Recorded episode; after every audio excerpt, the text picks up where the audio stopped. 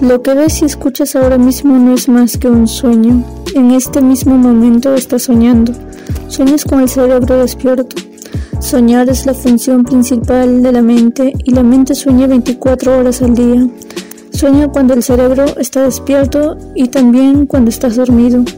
La diferencia estriba en que cuando el cerebro está despierto hay un marco material que nos hace percibir las cosas de una forma lineal. Cuando dormimos no tenemos ese marco y el sueño tiende a cambiar constantemente. Los seres humanos soñamos todo el tiempo. Antes de que naciésemos, aquellos que nos precedieron crearon un enorme sueño externo que llamaremos el sueño de la sociedad o el sueño del planeta. El sueño del planeta es el sueño colectivo hecho de miles de millones de sueños más pequeños de sueños personales que unidos crean un sueño de una familia, un sueño de una comunidad, un sueño de una ciudad, un sueño de un país y finalmente un sueño de toda la humanidad. El sueño del planeta incluye todas las reglas de la sociedad, sus creencias, sus leyes, sus religiones, sus diferentes culturas y maneras de ser, sus gobiernos, sus escuelas, sus acontecimientos sociales y sus celebraciones. Nacemos con la capacidad de aprender a soñar y los seres humanos que nos preceden nos enseñan a soñar de la forma en que lo hace la sociedad. El sueño externo tiene tantas reglas que cuando nace un niño captamos su atención para introducir estas reglas en su mente. El sueño externo utiliza a mamá y papá, la escuela y la religión para enseñarnos a soñar. La atención es la capacidad que tenemos de discernir y centrarnos en aquello que queremos percibir. Percibimos millones de cosas simultáneamente, pero utilizamos nuestra atención para retener en el primer plano de nuestra mente lo que nos interesa. Los adultos que nos rodeaban captaron nuestra atención y por medio de la repetición introdujeron información en nuestra mente. Así es como aprendimos todo lo que sabemos. Utilizando nuestra atención aprendimos una realidad completa, un sueño completo, aprendimos cómo comportarnos en sociedad, qué, creer, qué no creer, qué es aceptable y qué no lo es, qué es bueno y qué es malo, qué es bello y qué es feo, qué es correcto y qué es incorrecto. Ya estaba todo allí, todo el conocimiento, todos los conceptos y todas las reglas sobre la manera de comportarse en el mundo. Cuando íbamos al colegio nos sentábamos en una silla pequeña y prestábamos atención a lo que el maestro nos enseñaba. Cuando íbamos a la iglesia prestábamos atención a lo que el sacerdote o el pastor nos decía. La misma dinámica, la misma dinámica funcionaba con mamá y papá y con nuestros hermanos y hermanas. Todos intentaban captar nuestra atención. También aprendimos a captar la atención de otros seres humanos y desarrollamos una necesidad de atención que siempre acaba siendo muy competitiva. Los niños compiten por la atención de sus padres, sus profesores, sus amigos. Mírame, mira lo que hago. ¿eh? Estoy aquí. La necesidad de atención se vuelve muy fuerte y continúa en la edad adulta. El sueño externo capta nuestra atención y nos enseña a creer, empezando por la lengua que hablamos. El lenguaje es el código que utilizamos los seres humanos para comprendernos y comunicarnos. Cada letra, cada palabra de cada lengua es un acuerdo. Llamamos a esto una página de un libro. La palabra página es un acuerdo que comprendemos. Una vez entendamos el código, nuestra atención queda atrapada y la energía se transfiere de una persona a otra. Tú no escogiste tu lengua, ni tu religión, ni tus valores morales. Ya estaban ahí antes de que nacieras. Nunca tuvimos la oportunidad de elegir qué creer y qué no creer. Nunca escogimos ni el más insignificante de estos acuerdos, ni siquiera elegimos nuestro propio nombre. De niños no tuvimos la oportunidad de escoger nuestras creencias, pero estuvimos de acuerdo con la información que otros seres humanos nos transmitieron del sueño del planeta. La única forma de almacenar información es por acuerdo.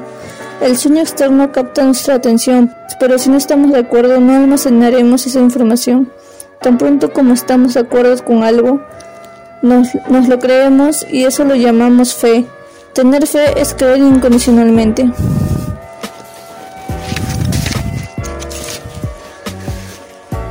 Así es como aprendimos cuando éramos niños. Los niños creen todo lo que dicen los adultos.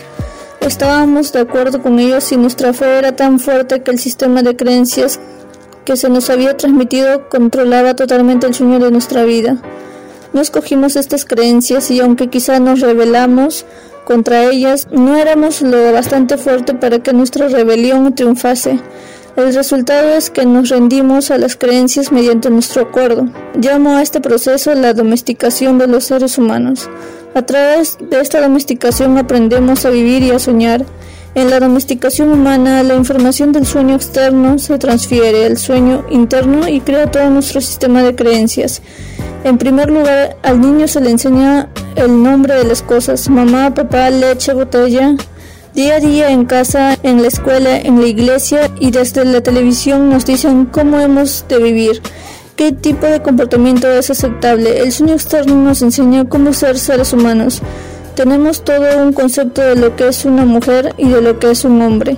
Y también aprendemos a juzgar. Nos juzgamos a nosotros mismos, juzgamos a otras personas, juzgamos a nuestros vecinos. Domesticamos a los niños de la misma manera en que domesticamos a un perro, un gato o cualquier otro animal. Para enseñar a un perro lo castigamos y lo recompensamos. Adiestramos a nuestros niños y a quienes tanto queremos de la misma forma en que adiestramos a cualquier animal doméstico, con un sistema de premios y castigos. Nos decían, eres niño bueno o eres niña buena. Cuando, cuando hacíamos lo que mamá y papá queríamos que hiciéramos, cuando no lo hacíamos éramos una niña mala o un niño malo.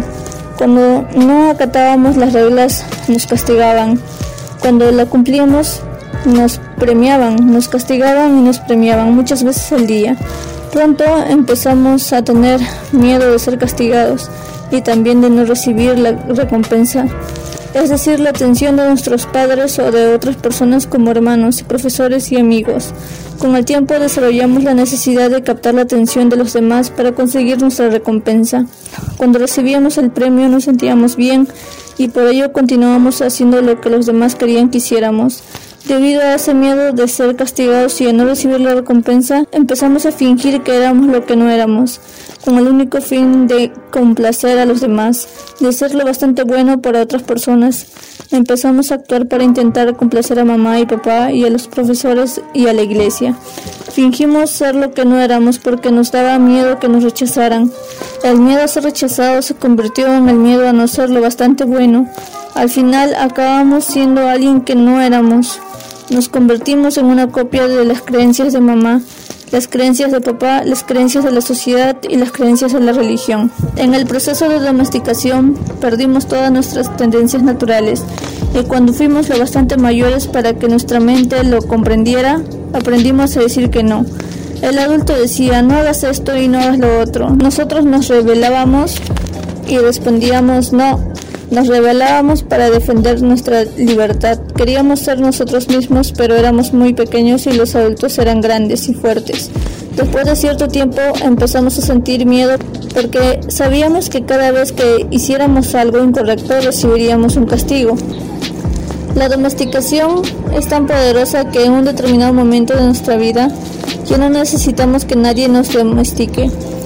No necesitamos que mamá y papá, la escuela o la iglesia nos domestiquen. Estamos tan bien entrenados que somos nuestro propio domador.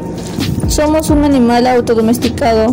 Ahora nos domesticamos a nosotros mismos según el sistema de creencias que nos transmitieron y utilizando el mismo sistema de castigo y recompensa, nos castigamos a nosotros mismos cuando no seguimos las reglas de nuestro sistema de creencias. Nos premiamos cuando somos un niño bueno o una niña mala.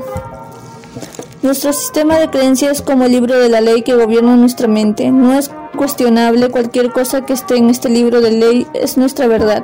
Basamos todos nuestros juicios en él, aun cuando vayan en contra de nuestra propia naturaleza interior. Durante el proceso de domesticación se programaron en nuestra mente incluso leyes morales como los diez mandamientos uno a uno. Todos esos acuerdos forman el libro de ley y dirigen nuestro sueño. Hay algo en nuestra mente que lo juzga todo y a todos, incluso el clima, el perro, el gato, todo. El juez interior utiliza lo que está en nuestro libro de la ley para juzgar. Todo lo que hacemos y dejamos de hacer, todo lo que pensamos y no pensamos, todo lo que sentimos y no sentimos. Cada vez que hacemos algo que va contra el libro de la ley, El juez dice que somos culpables, que necesitamos un castigo, que debemos sentirnos avergonzados. Esto ocurre muchas veces al día, día tras día durante todos los años de nuestra vida. Hay otra parte en nosotros que recibe los juicios y a esa parte la llamamos la víctima. La víctima carga con la culpa, el reproche y la vergüenza. Es esa parte nuestra que dice, pobre de mí, no soy suficientemente bueno, ni inteligente ni atractivo, y no merezco ser amado, pobre de mí. El gran juez lo reconoce y dice, Sí, no vales lo suficiente. Y todo esto se fundamenta en un sistema de creencias en el que jamás escogimos creer. El sistema es tan fuerte que incluso años después de haber entrado en contacto con nuevos conceptos y de intentar tomar nuestras propias decisiones, nos damos cuenta de que esas creencias todavía controlan nuestra vida. Cualquier cosa que vaya contra el libro de la ley hará que sintamos una extraña sensación en el, en el plexo solar, una sensación que se llama miedo. Incumplir las reglas del libro de la ley abren nuestras heridas emocionales y reaccionamos creando veneno emocional, dado que todo lo que está en el libro de ley tiene que ser verdad. Cualquier cosa que ponga en tela de juicio lo que creemos nos hace sentir inseguros, aunque el libro de ley esté equivocado, hace que nos sintamos seguros. Por este motivo necesitamos una gran valentía para desafiar nuestras propias creencias, porque aunque sepamos que no las escogimos, también es cierto que las aceptamos. El acuerdo es tan fuerte que incluso cuando sabemos que el concepto es erróneo, sentimos la culpa, el reproche y la vergüenza que aparecen cuando actuamos en contra de esas reglas. De la misma forma que el gobierno tiene un código de leyes que dirige el sueño de la sociedad, nuestro sistema de creencias es el libro de ley que gobierna nuestro sueño personal. Todas estas leyes existen en nuestra mente, creemos en ellas y nuestro juez interior lo basa todo en ellas. El juez decreta y la víctima sufre la culpa y el castigo, pero ¿quién dice que este sueño sea justo? La verdadera justicia consiste en pagar solo una vez por cada error. Lo que es verdaderamente injusto es pagar varias veces por el mismo error. ¿Cuántas veces pagamos por un mismo error? La respuesta es miles de veces. El ser humano es el único animal sobre la Tierra que paga miles de veces por el mismo error. Los demás animales pagan solo una vez por cada error, pero nosotros no. Tenemos una gran memoria, cometemos una equivocación, nos juzgamos a nosotros mismos, nos declaramos culpables y nos castigamos. Si fuese una cuestión de justicia, con eso bastaría, no necesitamos repetirlo. Pero cada vez que lo recordamos, nos juzgamos de nuevo volvemos a considerarnos culpables y nos volvemos a castigar una y otra vez y otra vez y otra vez más.